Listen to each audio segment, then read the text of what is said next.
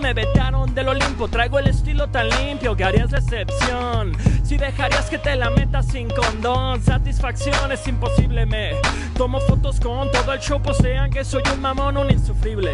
Sonrío, se nota, me da más hueva que los Melvins desde que dejé la mota.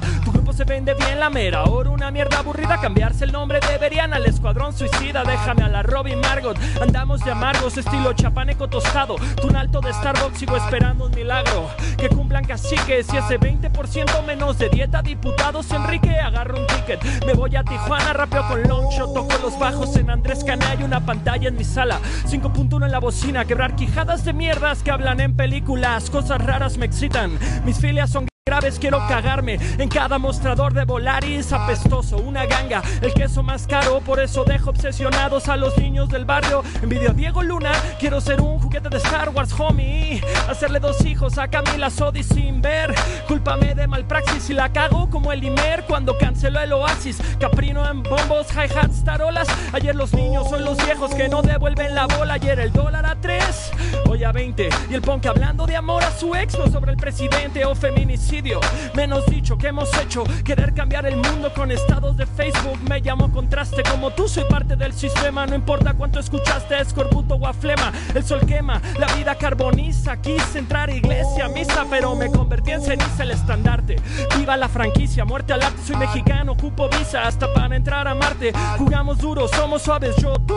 Lloré cuando murió John en la nueva de los guardianes. Imanes de problemas gratis, qué cosa. Con el motor de un Bugatti y los frenos de un Chevy Monza. No necesito rosas para conquistar a mi novia. Salimos a pasear al perro y nos reímos por horas. Comemos sobras de ayer. Nos sentimos en Sicilia, técnicas asesinas. Tanto ni Burdeina se fila para entrar a mi cocina. Como lo hacemos Ancina, María se persigna. Güeyes de ricos, bailar la gasolina. Reggaetón en la condesa. Suben la vara. Y hay más fresas que maras. Con tatus en la cara. Le pusieron la araña. Tu bici rara no es pa' menos. Quiero que el chofer presuma que su bus no tiene frenos. Pixies modernos. Rollo sangrón. Los ignoro como a los pixies después de Trump Le Monde. Hagan corte. El ceremonia se cayó porque yo toqué en Pal Norte. Eso fue todo, Longshot. Septiembre 2017. Nos vemos.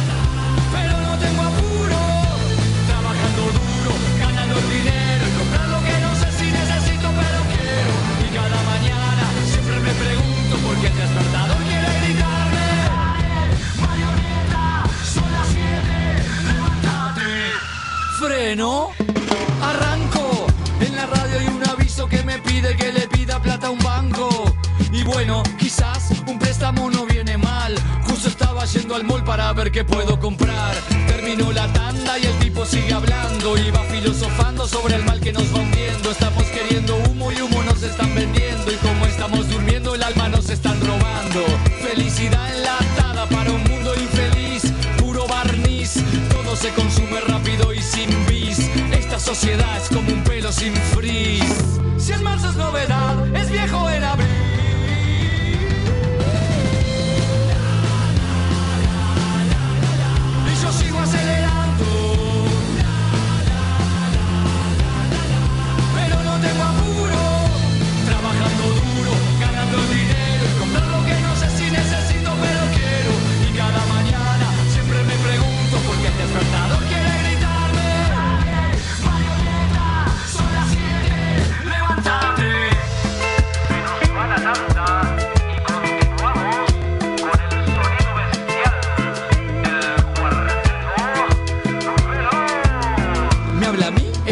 me habla a mí? ¿Será que no entendí? ¿Será que me perdí? ¿Y para qué me voy a complicar? ¿Para qué me voy a cuestionar si soy feliz así? Sé que el silencio es a veces violento, pero estoy dudando si no será necesario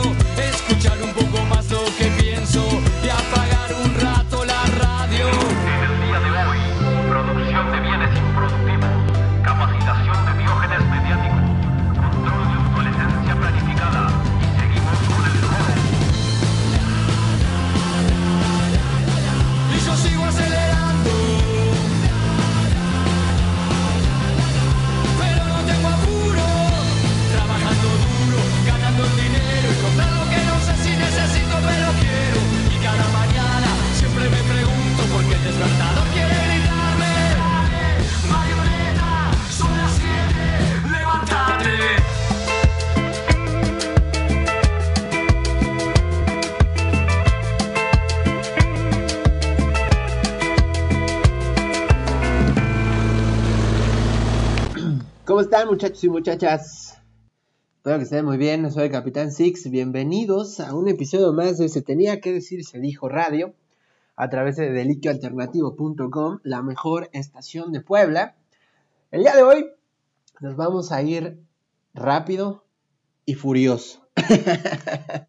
no, no, no, pero el día de hoy muchachos traemos un tema que hizo mucho escándalo a, inicio del mes, ¿no? Em, por ahí del 4 de marzo, que es cuando sale esta, esta publicación.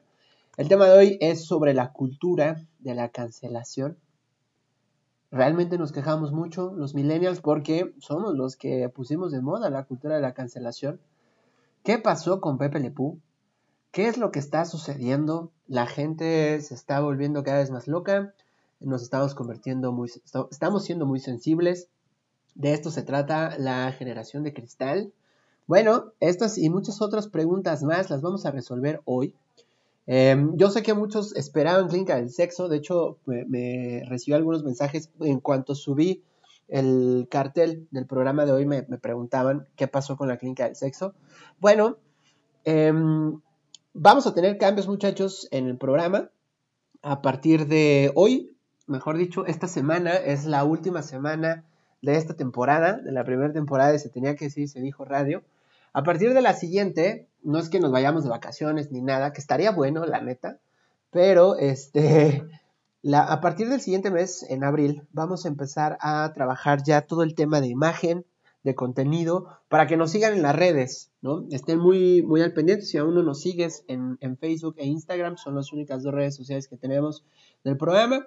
En Facebook estamos como se tenía que decir, se dijo radio, y en Instagram estamos como se tenía que decir radio, ¿de acuerdo? Para que ahí vayan, nos sigan. Vamos a empezar a subir contenido, no solamente los carteles del programa como lo habíamos estado haciendo hasta ahorita, sino también vamos a empezar a subir alguna infografía, alguna información extra sobre el tema que se esté tocando semana tras semana, para que por favor nos puedan seguir en, en, Facebook e Instagram. También eh, sigan a Deliquio Alternativo, por favor, la página oficial de, este, de esta estación de radio. Y dicho ese bonito comercial, también debo de decirles que eh, ya están los episodios en Spotify y en diferentes plataformas en donde pueden ustedes escuchar estos programas. Eh, pues sí, los programas pasados ya están ahí. Los pueden consultar no solo en Spotify, también están en Google Podcast, en Apple, en Amazon eh, y en otras que la verdad ni sabía que existían, pero también están ahí. Entonces ahí pueden buscar también, escuchar, mejor dicho, los programas pasados. Y dicho eso, muchachos, ahora sí, vamos a comenzar con el programa del el día de hoy, que es la cultura de la cancelación. Antes de entrar, como saben ustedes, cada, cada, cada semana me gusta contextualizar el tema, pues para que haya conversación y todos nosotros podamos estar platicando, ¿no? Y podamos platicar a gusto, me puedan mandar sus mensajes a través del chat de la estación, a través de nuestras páginas de, de, Facebook o de Instagram, ya saben que las revisamos todos, revisamos todos y todo. Entonces, eh, ¿qué pasó? Seguramente, no sé si la mayoría se enteró de dónde surgió todo el tema de empezar a, cancelar a, a Pepe Le Pew. No sé si lo vieron por ahí. Este, bueno, el punto es de que eh, se hizo una, eh, un, un, artículo, mejor dicho, se escribió un artículo en donde se hablaba mucho sobre personajes de caricaturas, ¿no? Que pues ya eran anacrónicamente incorrectos, ¿no? Vamos a decirlo en palabras simples, de que antes era divertido, pero ya nos dimos cuenta que no. Esto sucedió principalmente el día de cuando, cuando este columnista llamado Charles M. Blown, que es columnista del New York Times, em, eh, tiene un espacio justo para escribir y denunciar los actos de racismo, de discriminación y de sexismo, entre otras manifestaciones para la sociedad que él considera nocivas. Él escribe en su columna titulada Seis libros de sus tienen prejuicios. Él, bueno, además de que no solamente critica al Dr. Sus en esta columna, sino al Grinch, al Lorax, em, entre otras cosas, eh, también, eh, bueno, los acusa por, por contar historias racistas y porque también, em, pues sacan de contexto muchas arquetipos y muchos de la cultura de otros países, ¿no? Bueno, el punto es que este señor Charles recuerda, de pronto empieza a hablar sobre Pepe Le Pew, eh, que es este personaje de los Looney Tunes, y que, pues bueno, básicamente, como él lo decía, se caracterizaba por perpetuar el estereotipo de los galanes franceses seductores, encarnado en un zorrillo en constante búsqueda del amor quien suele provocar el afecto contrario debido a su olor fuerte y a su forma de hostigar a su presa.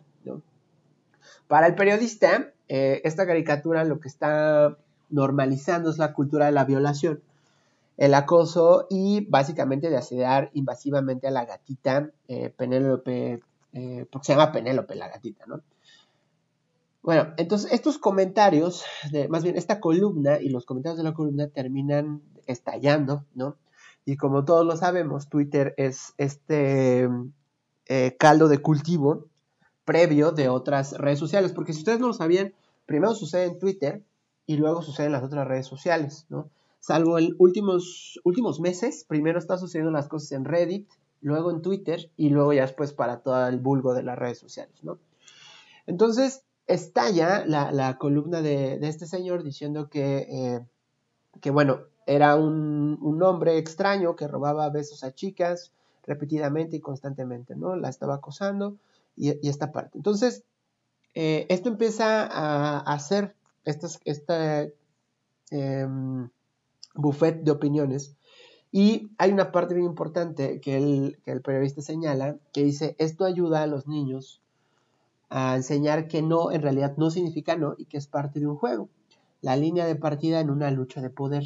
Esto fue lo que agregó eh, en, su columna, porque agrega que superar las objeciones físicas de una mujer es normal, adorable, gracioso y ni siquiera le da a la mujer la capacidad de hablar. No sé si ustedes recuerdan cómo sucedía la parte en que, de que Pepe Le era, pues, primero, la gatita se manchaba siempre por una línea de pintura, no sé, siempre era la misma historia en realidad, y nada más cambiaba como el fondo, ¿no? A veces iban en un barco, a veces estaban en una casa, a veces estaban en la calle, a veces estaban en el zoológico, este, cosas de ese tipo, ¿no? Pero siempre era la misma historia, que, que, que nuestro zorrillo se enamoraba de la gatita, la gatita evidentemente se alejaba de él, nos hacían dar por entender que se alejaba eh, porque apestaba, ¿no? Porque es un zorrillo, y tenemos la falsa idea de que los zorrillos apestan. Si bien sí, el líquido este que avientan similar a la orina, no recuerdo cómo se llama el nombre, no soy, no soy veterinario, eh, si es lo que apesta, el zorrillo en sí no apesta, ¿no? Entonces, em, pues bueno, en, este caso, de entrada, pues estábamos haciendo mal una ejemplificación del zorrillo, porque los zorrillos no son apestosos, eh, a priori, ¿no? Porque sí son apestosos su, fluido que, que lanzan. Lo que sucede acá es de que tiene un punto de razón sucedía que sí se empezaba a normalizar el tema de que un no significa no siempre. Y vámonos más atrás, muchachos.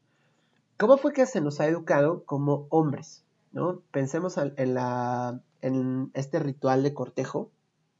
Cuando a ti te gustaba una niña y apenas estabas en una educación básica o eras muy joven, ¿no? Todavía ni siquiera eras adolescente. Te decían que pues la tenías que conquistar a través de obsequios, a través de halagos, y aunque ella te dijera que no quería nada, solo se estaba haciendo la difícil.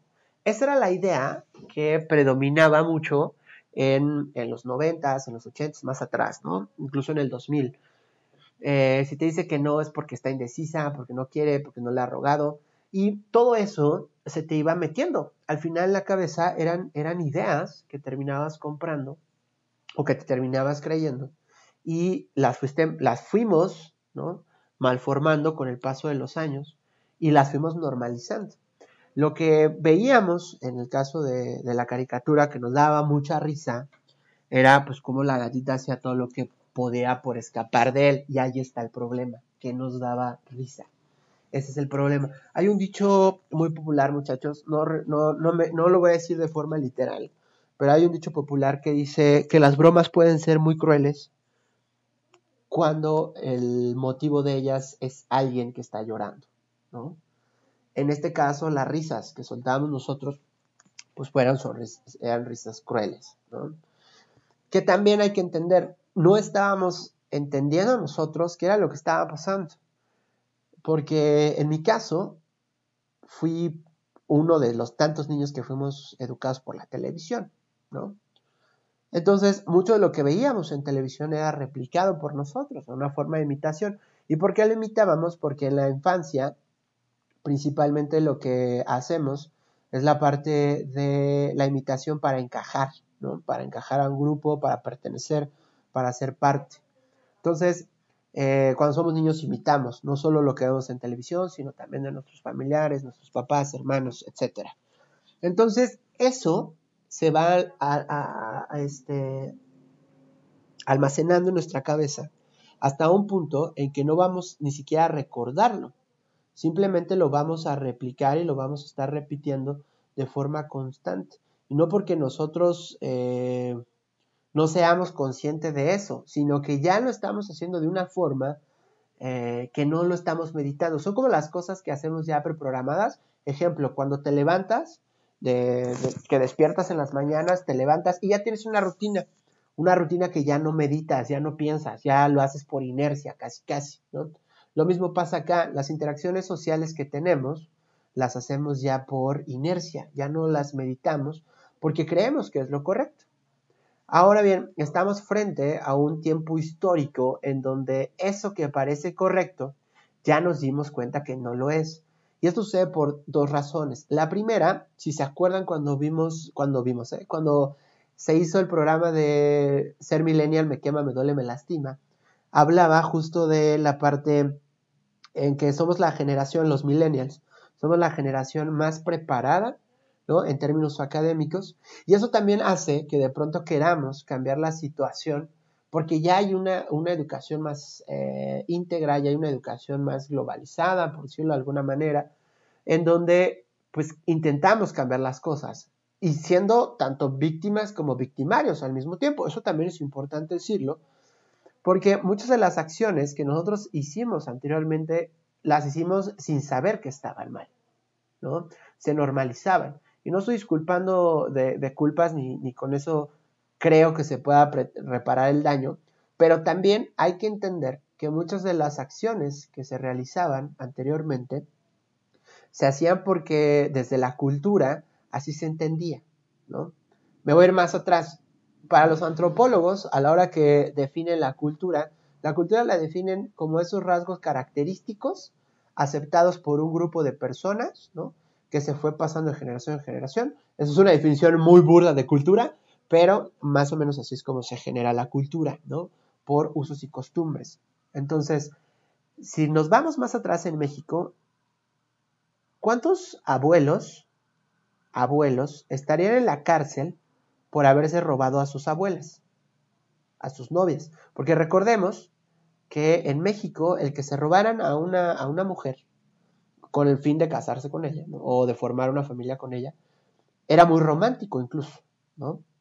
¿Por qué? Porque eran, hay que recordar que en ese momento eran matrimonios arreglados. Entonces, eh, el hecho de que tú te robaras a alguien era porque realmente la amabas y no te importaba el arreglo que habían hecho tus papás ni, ni el arreglo que habían hecho sus papás. Hoy en la actualidad haces esa práctica y te meten preso, ¿no? Además de que no la van a ver romántica, como el güey raro, ¿no? Otro ejemplo, vámonos más para, más para la época actual, entre comillas. Eh, hace poco estaba viendo con, con mi novia un capítulo de la teoría de Big Bang, en donde un médico se enamora de Penny y la sigue, bueno, la rastrea, no la sigue, la rastrea hasta que encuentra dónde vive y decide ir a su casa con un ramo de flores. Eso, muchachos, hace unos 20 o tal vez 30 años atrás, hubiese sido algo muy romántico también. ¿Por qué? Porque se hubiera visto como un güey que se tomó, o sea, hizo todo lo posible para rastrear a esa persona, encontrarla, entregarle las flores, invitarla a salir, ¿no?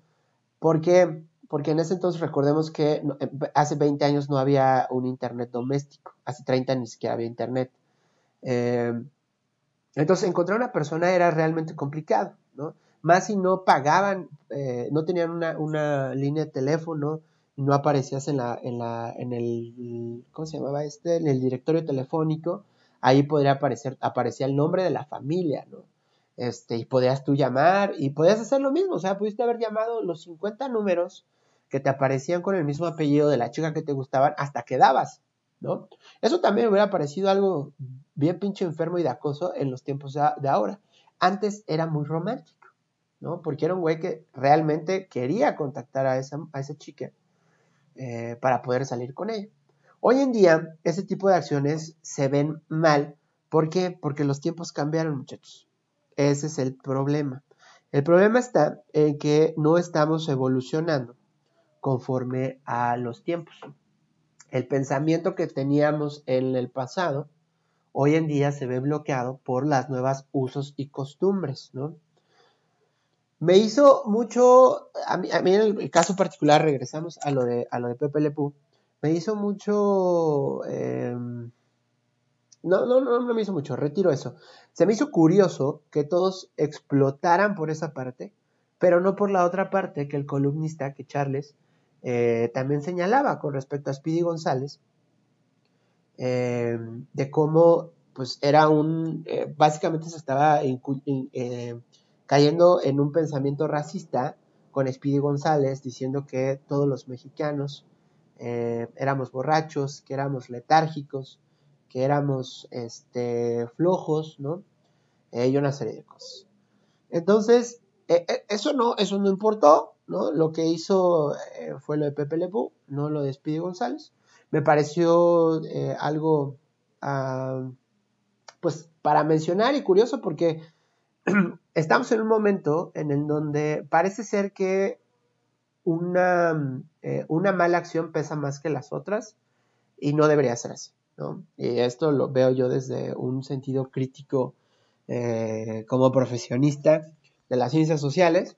No podemos preponderar, muchachos, cuál injusticia es más injusta que otra, ¿no? Si no, entonces no sería llamada injusticia. Pero hay algo que pasa acá. No solamente nos quedemos con lo de Pepe Le Pew y todo el análisis que ya les hice. También pensemos en la contraparte, que es, es la... eh, eh, pues llevar a los dibujos a otro, a otro, a otro grado, ¿no? Seguramente también lo recordarán que el año pasado y a principios de este cerró y comenzó con una polémica con respecto a los doblajes, en donde eh, incluso salieron varios actores de doblaje a disculparse por hacer personajes que no correspondían de su raza étnica. ¿Qué es lo que sucede aquí? Que estamos cayendo en extremos y de hecho llevamos yo creo que cinco años, cinco años para acá, se, se está viendo que estamos viviendo en los extremos, muchachos. ¿Por qué les digo esto? Porque o es blanco o es negro, ¿no? O es sí o es no, es bueno o es malo. Y la realidad es que el mundo es más complejo que eso, ¿no? ¿Por qué les digo eso? Porque no todo es lo que parece. No, la lógica no existe, el sentido común tampoco. ¿A qué voy con esto? A veces hay decisiones eh, y formas que eh, si bien el resultado puede parecer negativo, el proceso es lo que nos debe de importar, más no el resultado, sea bueno o sea malo. El proceso, la forma, muchas veces es lo que debería estarnos importando y no el resultado. Porque, ¿a, qué voy con todo esto? Bueno, empezamos con el Pepe Le y con esta cancelación que se le hace al personaje. Warner Brothers decide ya no usarlo. No lo elimina porque va a seguir apareciendo en las caricaturas que ya se hicieron en las pasadas, pero ya no se va a ocupar más, ¿no? Eh, y regreso a lo mismo, muchachos. Acá también nosotros tenemos que ser, pues, maduros y saber que, de entrada, la mayoría de las personas que se están quejando, ya no deberíamos de ver caricaturas. De entrada, ¿no? O sea, también estamos entrando en un proceso de adulto niño o de niño perpetuo, de infancia perpetua, en donde nos enfocamos cada vez más en hacerla de apedo por dibujos animados. O sea, nos ponemos pendejos porque la, la, sirenita la querían hacer negra. O nos ponemos pendejos porque cualquier personaje lo, queremos, lo quieren hacer negro. Eso realmente importa, muchachos. No debería importarnos. Ya estamos suficientemente grandes como para que nos importe si la sirenita va a ser negra o no. ¿Estamos de acuerdo? Eh, entonces, ese tipo de cosas es lo que nos está pudriendo, pudriendo como sociedad porque estamos perdiendo el ojo de cosas que realmente, de cosas que realmente son importantes, como la inflación que estamos teniendo como país, muchachos. Este mes que viene sube otra vez la tortilla y otra vez el gas.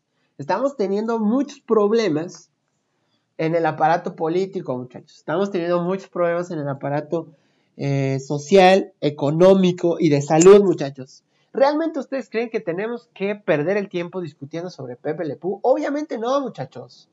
Aparte, ni siquiera la caricatura es de nosotros. La inventaron los yankees. Yankees que han hecho hasta lo incansable por imponernos su cultura. ¿Realmente tenemos que discutir eso? No, muchachos, no debemos estar discutiendo ese tipo de cosas.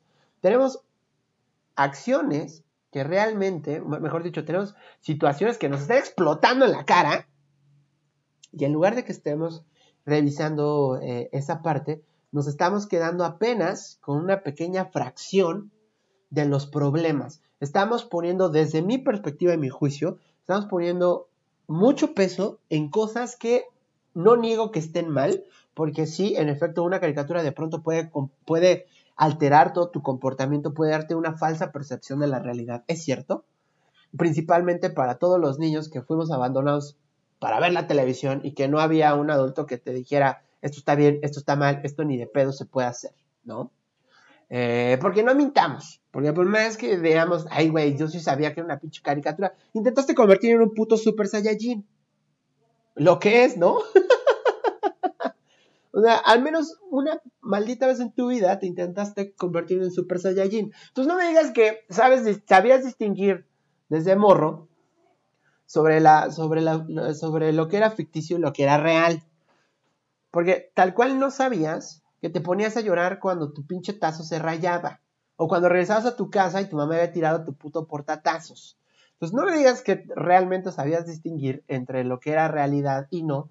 Porque a los ocho años, muchachos, no sabemos ni qué chingados está pasando y nos afecta todo.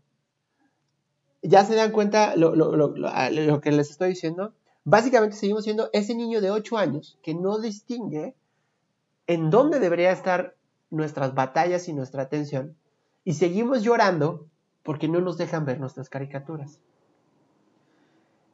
Voy a dejar esto hasta acá, vamos por una, una rolita, este, y ahorita vamos a hablar ya netamente de la cultura de la cancelación. Quería sacarme esta espinita de Pepe Le porque la neta se me hacía una reverenda mamada por parte de todos que se estaban quejando de que entonces la bruja del 71 y ya nada más estaban buscando a quién más echarle tierra Cabrones, ya estamos muy pinches grandes. Si van a cancelar una caricatura, que la cancelen, güey. Ya, o sea, neta, no mames, ¿qué haces viendo caricaturas? Hay caricaturas para adultos, lo sé, güey, pero ya deja de ver Bob Esponja, cabrón. Tienes 27 años, no me chingues. Pero bueno, vamos con esta rola, amigos. Este, esto es cadena perpetua, se llama Además, justo, viene mucho, muy, muy bien, muy bien con el tema que estamos tocando el día de hoy. Y ahorita regresamos. Profesional con habilidad. Él tiene la fórmula para triunfar. Es juez y verdugo y no le vio la cara de fracaso en su vida. Tu especialidad está en criticar con bronca, juzgando siempre a los demás. Y nunca haces nada para respaldar a tus pobres palabras.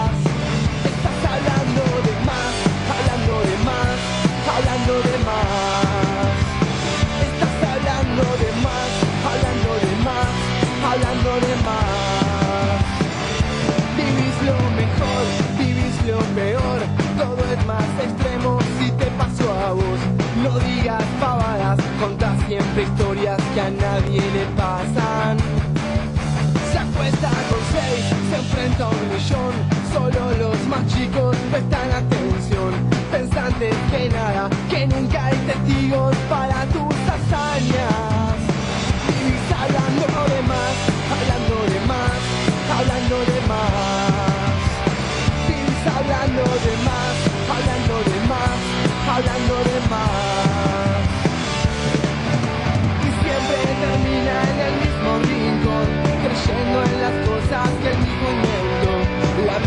Que no te des cuenta que triste es tu vida. Tu especialidad está criticar, con bronca juzgando siempre a los demás. Y nunca haces nada para respaldar a tus pobres palabras. Te he visto rogar sé mucho más. Chupaste las medias para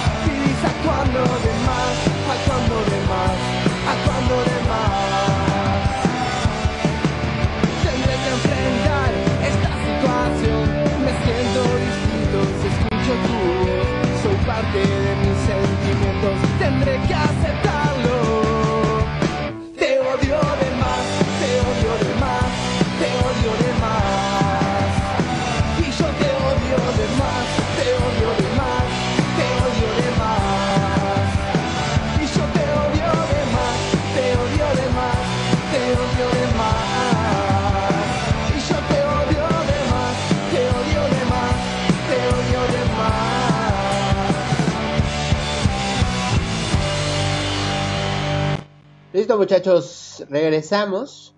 Este, me, pusieron un dato por acá, no me había dado cuenta, pero siento que fue un, un buen dato. Em, me escriben, ha sido el primer programa en donde pasaron 18 minutos sin que dijeras ninguna grosería. no lo había notado, amigos, no lo había notado. Este, eh, tengo otro mensaje por aquí que me escribieron. Eh, un buen amigo me, me- escribió que si vi el, el- debate entre Diego Rosarini y, y el payaso de, de... ¡Ah! Se me cerró. De Carlos... Carlos Sánchez, ¿no? ¿No? ¿Cómo se llama el pendejo ese? Este... Bueno, para quien no sepa quién es Diego Rosarini, es, es un vato que lo pueden buscar en, lo pueden buscar en, en, en YouTube. Tiene ahí diferentes este, cápsulas. El güey hace todo. Eh, y de pronto, eh, pues, pues lleva a la mesa temas bastante interesantes, ¿no? No como los míos. No, no es cierto. no, pero sí lleva la tema, a, a la mesa temas bastante interesantes. Este. Sí, sí lo vi, en respuesta a- a- al, comentario, sí lo vi, este, le puso una arrastrada, Carlos Muñoz, se llama Carlos Muñoz, le puso una arrastrada a Carlos Muñoz. Carlos Muñoz es un payaso que habla sobre el marketing. Este, el güey siempre anda diciendo que él es un crack para el marketing, que con el marketing ayuda a la gente, cuánta mamada. Cuando sabemos que no, el, marte- el marketing simplemente sirve para manipular a las personas, es una realidad, ¿no? Hoy en día, eh, mucha de la cultura y de lo que pensamos es a partir de lo que eres, eh, más bien de lo que intentas ser y de lo que intentas parecer. Eh, en, en episodios pasados, ¿no? Yo les hablaba de cuántas, cuántas veces nos preguntamos por qué pensamos lo que pensamos, decimos lo que decimos y hacemos lo que hacemos, ¿no? Este, y justo por acá me, me ponían en el mensaje eh, que dice algo similar al de por qué piensas lo que piensas. Es que esa es una pregunta eh, filosófica básica y clave, amigos. El por qué pienso lo que pienso es, una, es una pregunta filosófica básica porque entonces te das cuenta, llegas hasta la raíz epistemológica de, eh, de por qué eres lo que eres, de por qué haces lo que haces, ¿no? Y difícilmente nos pensamos, nos, nos sentamos a pensar en eso. Muchas veces pensamos más en dinero, pensamos más en lo que se supone que tenemos que hacer, pero tampoco cuestionamos por qué se supone que tenemos que hacer eso, ¿no? Y viene mucho a colación eh, eh, estos... Gracias por sus comentarios, por cierto. Me, me da mucho gusto de pronto recibir varios comentarios de todos ustedes. Eh, me ponen por aquí, si no voy a presumir eh, dónde nos están escuchando. Pues ya saben, amigos, nos escuchan en Canadá. Oye, por cierto, en Spotify, en Spotify, este, anteriormente solo aparecía México, Canadá, este, y Estados Unidos. Ayer que revisé, ayer que subí el episodio de esta semana Spotify, eh, vi que tenemos escuchas, tenemos pocos, tenemos ocho escuchas, pero me dio mucho, me sigue dando mucha curiosidad. Hay ocho escuchas en Egipto. No sé por qué, pero hay ocho escuchas en Egipto. El, el- programa pasado decía, lo están escuchando en Egipto. Eh, tenemos ocho escuchas en Egipto, lo cual me da mucho gusto. Centroamérica ya casi la dominamos, ya casi. Nos falta por ahí, este, eh, no, Santo Domingo, ahora yo. Eh, República Dominicana nos está faltando. Y se me está yendo otro. República. ¿Quién está abajo de República Dominicana? Eh, bueno, perdónenme, perdónenme. Mi geografía últimamente ha andado muy mal, ando muy mal. Pero bueno, regresemos al- tema de la cultura de la cancelación. Ahora sí vamos a hablar sobre la cultura de la cancelación. Eh, ¿Qué es lo que vamos a hacer para el tema de la cultura de la cancelación? Bueno, hay una opinión muy importante del doctor Gilberto Jiménez, que es sociólogo, bueno, es doctor en sociología. Eh, y él nos dice que la identidad, primero les voy a leer esta definición que él da sobre cultura. ¿no? Dice que la identidad no es más que la cultura interiorizada por los sujetos, considerada bajo el ángulo de su función diferenciadora y contrastiva en relación con otros sujetos. Ya sé, los sociólogos escriben de hueva y no les entiendes nada, pero eh, se los traduzco. Básicamente explica que construimos nuestra identidad a partir de no solo con qué nos identificamos, sino principalmente a partir de lo que nos hace diferentes y cómo y, con lo que contrastamos. O sea, todo con lo que nos identificamos. Eso es lo que genera toda esta identidad.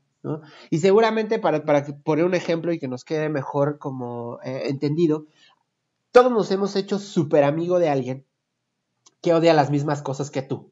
O sea, el odio te terminó uniendo con alguien, ¿no? De pronto algo te caga, un artista te caga, una película te caga, una persona te caga, lo que sea, y eso te une con otra persona que dice, ah, no a mí también me caga, me caga por esto, y tú, ah, huevo, a mí también. Ok, seamos mejores amigos, ¿no? A todos nos ha pasado. Y básicamente es justo por esto que explica el, este, el doctor en sociología. Eh, ay, ay, ay, cabrón. me- se me subió la chela, amigos. Torre de control, tenemos problemas. No, justo lo que dice el doctor Jiménez, ¿no? Esta parte de que construimos todo lo que somos a partir de lo que no somos, ¿no? Que es esta parte de decir lo que a mí me, me gusta odiar, entonces eh, seamos amigos. Y justo esa puede ser una de las explicaciones de cómo nace la cultura de la cancelación, que en gran parte sí sucede por ese hartazgo que existe eh, por la gente horrible, ¿no? Que pueda decir, hacer o decir cosas eh, y muchas veces no tiene consecuencias, ¿no? Y justo así es como nacen estas ganas de explicar, más bien estas ganas de denunciar a estas figuras para que sean canceladas y pues ya nadie las consuma. Ejemplos tenemos varios, ¿no? Eh, está Kevin Spacey, que fue cancelado por abusador. Tenemos a Chris Brown, que ahí tengo hasta cierto punto, porque después de ponerle sus putazos a Rihanna, aún así sigue siendo muy escuchado en Spotify y sigue haciendo sold out. Eh, tenemos eh, la cancelación que se le hizo a Rosalía por usar pieles, ¿no? Y bueno, así eh, mismo Justin Bieber fue cancelado por el maltrato hacia Selena Gómez. Eh, pero ¿qué pasa? ¿Cancelamos artistas? ¿Solamente se cancelan artistas? Eh, no, también estamos en un momento en donde se cancelan, pero más que cancelar, estamos linchando a la gente públicamente a través de redes sociales. Y no es para menos, muchachos. Últimamente, en los últimos, en el último año, porque ya al menos en Latinoamérica ya hicimos un año medio encerrados por la pandemia. Y digo medio porque a algunos les valió madre y otros han sido obligados a seguir yendo a trabajar a sus centros de, de trabajo. Eh, pero bueno, principalmente en este, en este, último año es donde más las personas han estado en contacto con redes sociales, incluso quien no estaba terminó estando para terminar, para, para empezar a interactuar con, con, sus familiares, con sus amigos, ¿no? Eh, y entonces eso hubo una, una exposición, ¿no? Ante las redes sociales. Y de ahí vino todo este tema de la cancelación, de, de, de, denunciar a las personas, de decir que esta persona es mala, esta persona es violenta, esta persona es agresiva, esta persona es abusadora. Pero sucede que en el caso de las personas, no de los famosos, eh, generalmente viene acompañado de, eh, de duda, ¿no? ¿Por qué? ¿Por qué digo esto? Porque de pronto a mí me ha tocado ver eh, estas denuncias que se hacen a, personas en donde es un comentario, ¿no? Alguien de pronto escribe un post y dice, esta persona es, no sé, violenta y ya. Entonces se suben fotos de esa persona y una serie de cosas. Pero de entrada, no, o sea, de entrada se está sacando de contexto a esta persona y la situación, ¿no? Y entonces empezamos a hacer juicios de valor. Es muy peligroso hacer un juicio de valor. Lo mismo pasa en los linchamientos, muchachos. Todos hemos visto linchamientos en televisión. Lo mismo pasa. Puede ser que en efecto sea el delincuente y se haya hecho justicia colectiva. O también puede ser que sea una persona inocente y se mató a un inocente, ¿no? O se justició a un inocente. Lo mismo pasa en las redes sociales. ¿Cómo podemos estar nosotros convencidos de que una persona que está siendo señalada de lo que sea realmente lo hizo? ¿No? Gran pregunta.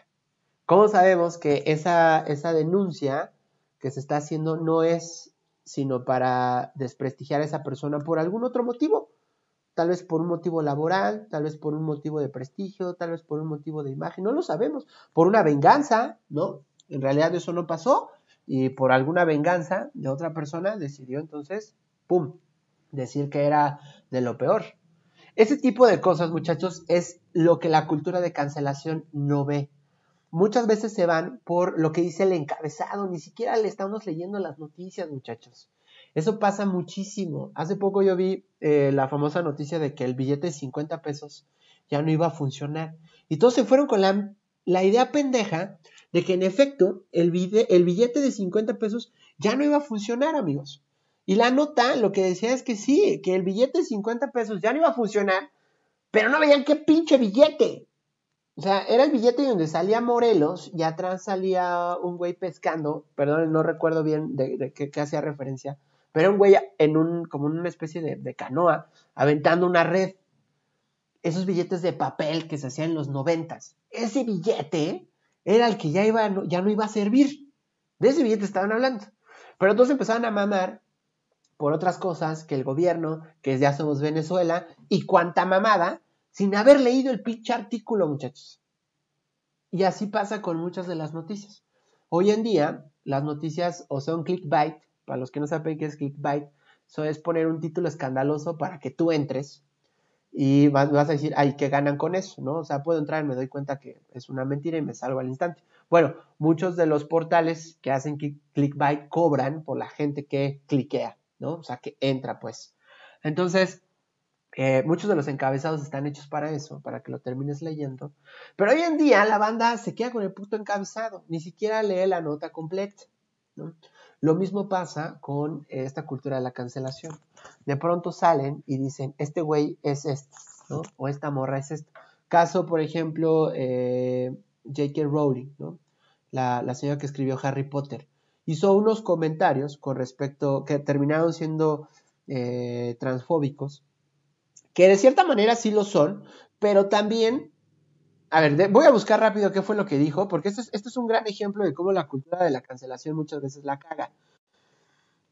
Que lo, voy a, lo voy a googlear rapidísimo, muchachos, porque esto sí está, está, está interesante, o sea, está interesante en el sentido de que hay que, hay que ver eh, de lo que escribió, transfóbica, para que entonces eh, entendamos bien el ejemplo que les quiero dar, ¿no? A ver, aquí está. Acusan a J.K. Rowling de transfobia. ¿Por qué, muchachos? Si bien la neta es que sí lo, que dijo sí fue transfóbico, pero también por otro lado está diciendo lo que ella piensa. Y volvemos a lo mismo. Es, es una escritora de la generación anterior a los millennials, en donde su cultura, su forma de pensar, su forma de ver y entender el mundo es muy diferente al de los millennials, que, ya estamos próximos a reinar en este mundo. Entonces, tenemos que también ser tolerantes con los intolerantes, sí, sí tenemos que ser tolerantes con los intolerantes. ¿Por qué? Porque también tenemos que entender que ellos están bajo otro contexto. Y en dado caso de querer mejorar las cosas, tendríamos que buscar la forma de rehabilitar a esas personas que están pensando de una forma que ya no corresponde con los usos y costumbres y con los estándares morales que pretendemos que funcione la sociedad. Porque lo que estamos haciendo, o lo que se está haciendo con esta cultura de cancelación, básicamente, es que se está, eh, se está diciendo a la gente, pues yo no te vuelvo a comprar a ti, o tú eres un hijo de la chingada, y no sé qué, pero realmente no se le da una, una, una oportunidad de que repare el daño, no se le da una oportunidad para que las cosas se puedan, este, se puedan reparar y no caigamos en extremos, porque ya me llegó el mensaje por acá eh, que dice, ¿cómo vas a reparar una muerte? No caigamos en extremos, muchachos. No estoy hablando de, de la parte donde hay un asesinato. Estoy hablando de cosas que sí pueden ser reparadas, en donde sí se puede hacer, este, eh, sí se puede, se puede reparar. O sea, sí, sí puede haber un resarcimiento, una redención por parte de la persona que hizo las cosas mal. Porque tampoco, regreso a lo que le estaba diciendo hace rato, no sabemos si lo hizo con alevosía y ventaja, no sabemos si lo hizo por ignorancia. Hay muchas cosas que están detrás, dentro de una, detrás de una acción. Lo que les decía, el pedo está en que estamos viendo todo blanco y negro y se nos están olvidando las tonalidades de gris que hay en el camino. No todo es blanco y negro, muchachos. De hecho, quien piensa en blanco y negro es una persona conservadora. Esa es la realidad del asunto. Una persona que piensa en blanco y negro es una persona conservadora. Y no lo digo yo, lo dice la ciencia. Ese es el pensamiento conservador, en que las cosas sean de una forma o de otra, porque de una tercera forma no hay cabida. Eso es una persona conservadora. No estoy diciendo que ser conservador esté mal. Simplemente es que nos damos de muy progres, nos damos de que queremos cambiar las cosas y radical- radicalizar y su puta madre, pero tenemos espíritu de conservador. Entonces, no podemos estar haciendo este, ese tipo de, de movimientos y por el otro lado, estar ocultando la mano porque eh, si somos los primeros en ser incendiarios, pero al momento de responder también por esas acusaciones, no, porque puede ser al revés, muchachos, imagínense, de pronto resulta que no, que si fue una venganza, uno de estos linchamientos, y luego, ¿cómo vas a quedar tú como pendejo? Pues no, porque al final vas a decir, ay, pues perdón. No, güey, entonces tendríamos que castigar a todos aquellos que castigaron a personas inocentes en, estos, en esta cultura de cancelación, en estos linchamientos. O sea, imagínense cómo sería e- este círculo. eh, sería un círculo sin fin, muchachos. Regresemos a esta parte. Justin Bieber. ¿Se acuerdan de Justin Bieber? Bueno, Justin Bieber fue súper, súper eh, cancelado por después de decir que, bueno, el güey había sido un nefasto con sus fans, había sido un nefasto con eh, Selena Gómez. Pero luego, pero luego, el güey se le fue con todo a Trump porque este por los niños que estaban viviendo en jaulas en la frontera, los niños migrantes que estaban enjaulados en la frontera, se le fue con todo a Trump, empezó a, señalar a supuestos pedófilos que había en la industria, y entonces, ¿qué hacemos?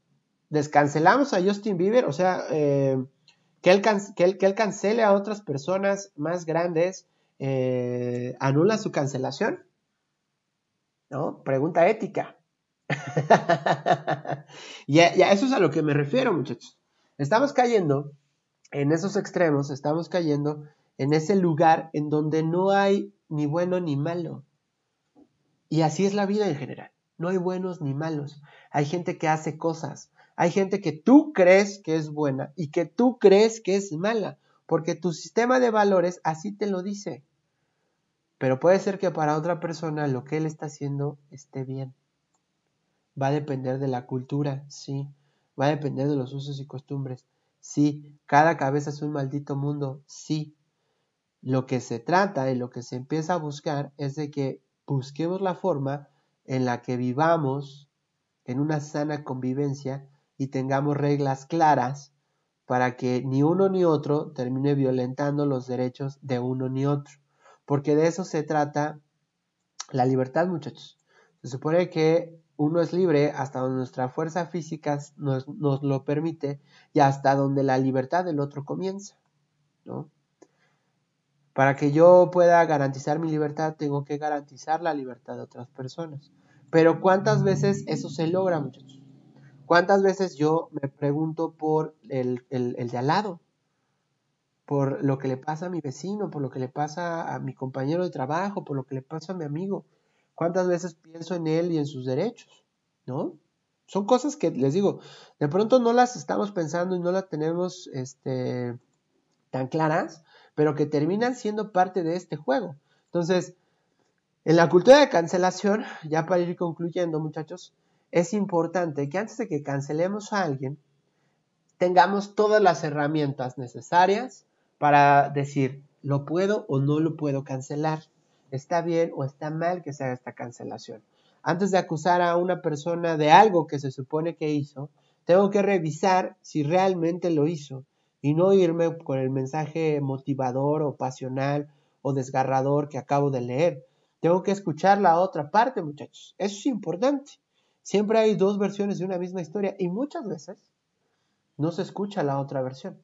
Nos quedamos con una primera versión y creemos que entonces esa es la versión adecuada y quiero que todos compartan esa decisión porque quiero encajar. Así de sencillo es. ¿De acuerdo? Hoy tenemos el poder, sí, tenemos el poder de cancelar marcas, sí, tenemos el poder de que si de pronto una empresa está cayendo en una conducta que no es buena para la sociedad, que no es buena para el medio ambiente, que no es buena económicamente, cancelarla, por supuesto. Tenemos el poder de cancelar al artista que se pasa de lanza, por supuesto, y dejarlo de escuchar, claro. ¿Se puede hacer? Claro que sí, pero siempre y cuando reunamos todos los componentes para que esta cancelación sea justa y no terminemos haciendo un linchamiento al mero estilo de las brujas de Salem, en donde vamos a quemar gente nomás porque mi vecino me dijo que lo tengo que quemar. ¿De acuerdo?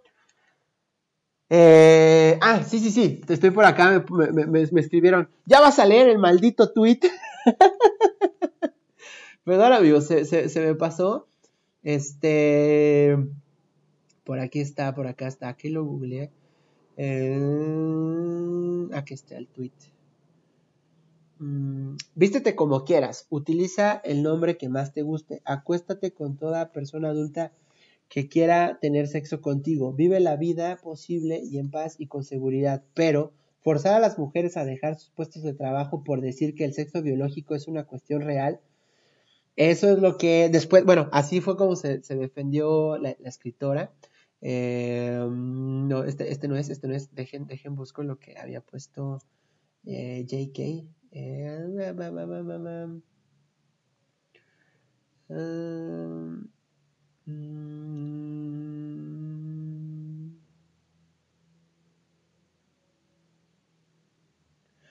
Ay, no lo encuentro, muchachos. Pero bueno, básicamente el asunto estaba porque ella, ella, JK decía que una mujer trans no era una mujer. Eh, porque, pues que se cambiara de, de, eh, vaya, que se quitara el pito, ¿no? y, se, y se pusiera, este, vagina, una vulva. no lo convertía en mujer, ¿no? Entonces la acusaron de transfobia. Eh, y bueno, mucha gente se le fue encima de que J.K. murió para mí, súper cancelada. Ahora en mi mente va a estar escrito que Harry Potter también es un transfóbico porque fue escrito por ella. Una serie de cosas, ¿no? Fue donde se le... eh,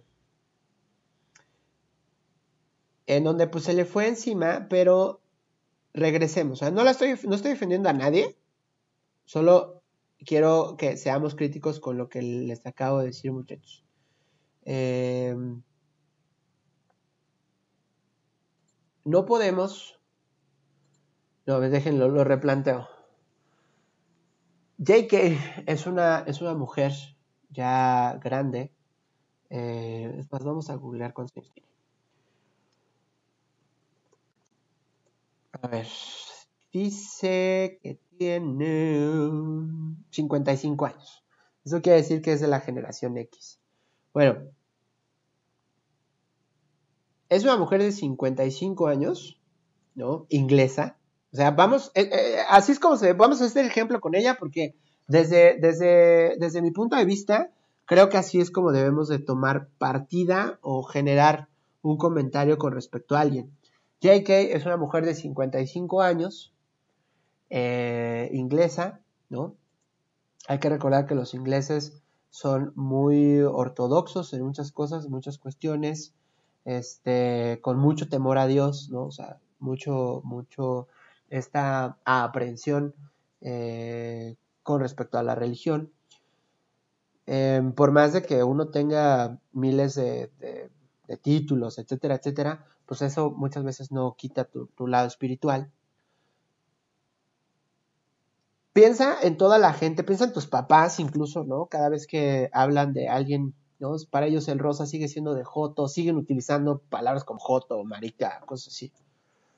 Piensa en ese contexto, piensa en el contexto en el que, crecieron, con toda la idea que ellos, este, con toda la, con toda la, la, la, el pensamiento que ellos crecieron, lo que les dijeron que era hombre, que era mujer, y con esa idea crecieron, ¿no? O sea, intenta ser empático primero con la otra persona para entender su realidad inmediata. Yo sé que acabo de decir empatía y la banda ya le voló la cabeza, pero es que es así, muchachos. Para que realmente se pueda hacer un juicio y podamos generar una dialéctica, como debe ser, ¿no? porque una dialéctica se, se, conforma de la, de la síntesis y de, y de, la antítesis para que entonces se llegue, digo, tenemos una tesis, una antítesis, y entonces llega el conocimiento a través de la dialéctica. Eh, básicamente necesitamos escuchar el punto a favor, el punto en contra, y entonces, una vez que se escucharon ambos, a ambos partes, formar un criterio, ¿no? Entonces, en el caso de JK, pues es, es una mujer que creció con todos sus estándares, que les dijeron qué era ser mujer, qué era ser hombre, cuáles eran estos comportamientos propios de hombre, propios de mujer, y que de pronto le digan que la gente se puede cambiar de sexo porque sí, porque el día de mañana se le ocurrió, que las cosas no suceden así, ¿no? Pero en su cabeza así se estructura y dice, güey, esto no es real, esto, esto, no puede ser posible, es una mamada, ¿no? Y entonces llegan las otras personas con un pensamiento eh, pues más abierto, abierto, y lo voy a abierto entre comillas, en donde dice, bueno, está bien, ¿no? La banda puede elegir lo que quiera hacer, no hay problema con eso, no tenemos problema con eso, pero sí quiero matar al hijo de puta que no piense como yo. Entonces, ¿en dónde quedó tu libertad de pensamiento? ¿En dónde quedó ser abierto de mente? ¿Eres abierto de mente cuando te conviene? ¿Eres abierto de mente cuando otras personas están de acuerdo contigo, pero cuando alguien dice que no, entonces él es un hijo de puta, él está mal, es un retrógrada, es un ok boomer, como ahorita me escribieron en, Facebook?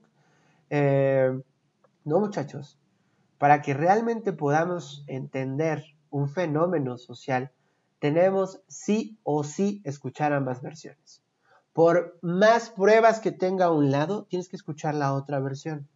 ¿Por qué? Porque eso te va a hacer justo, eso te va a hacer una persona con un criterio amplio y una persona que realmente se está tomando en serio la opinión que va a decir. Porque hoy en día lo que decimos, nadie se responsabiliza por lo que dice, nadie se responsabiliza por lo que hace y por eso es que hoy tenemos cada vez a más personas cancelando a gente, no más porque lo escuchó, no más porque su amiga le dijo, o no más porque por ahí lo vio y ni siquiera se acuerda por qué.